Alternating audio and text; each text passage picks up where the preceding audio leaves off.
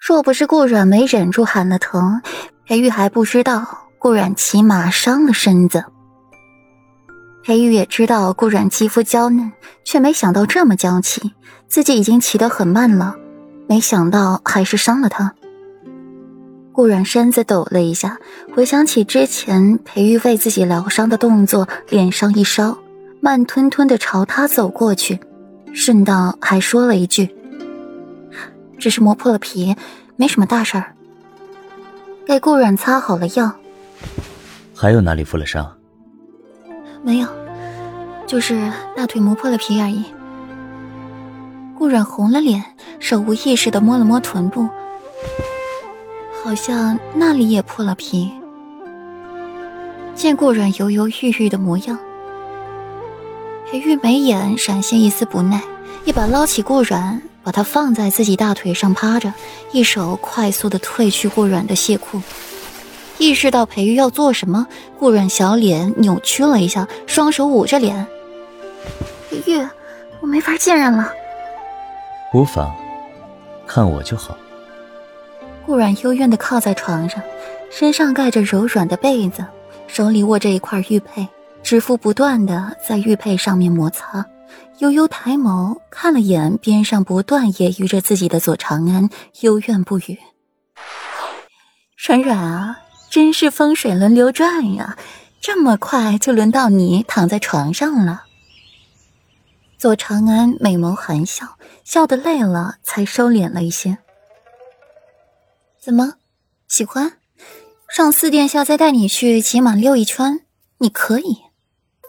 顾阮凤眸划过深深的不屑，看到左长安这张笑脸，只觉得十分欠揍。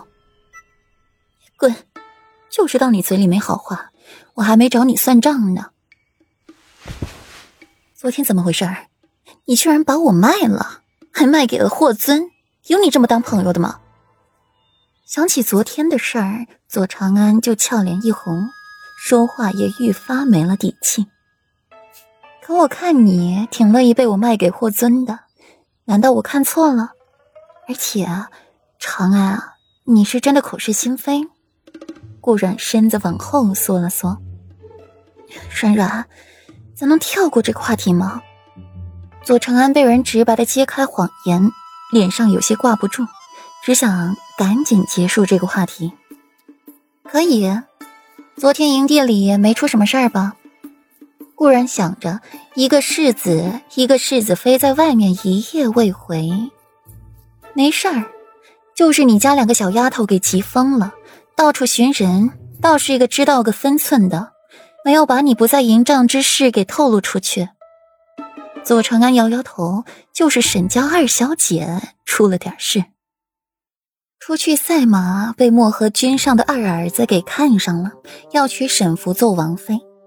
也不想想漠河是什么地方，除了君上生的女儿之外，女子地位极为低下，任意打骂、杖杀的不在少数。为人妻伺候公婆，照顾夫君，还要时时刻刻的担心自己小命不保，或者一个不慎招来打骂，都是轻的。沈福是沈侯府的二女儿，自小娇生惯养，锦衣玉食，哪能受得了这种苦楚？漠河气候又不比平城，沈福哪能受得住？只怕嫁过来不出三月就潇湘玉殒了。沈福也不是蠢的，他哪里肯嫁？这不就闹了起来？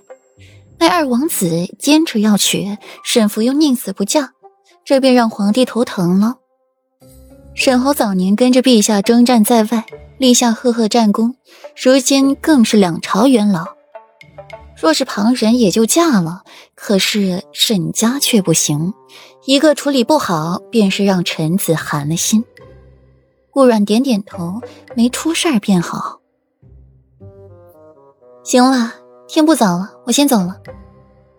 左长安拍拍顾阮的手背，给他一丝安慰。这狩猎是越来越有意思了。沈福营帐内，沈福苍白着一张脸，紧紧的攥着沈年的手。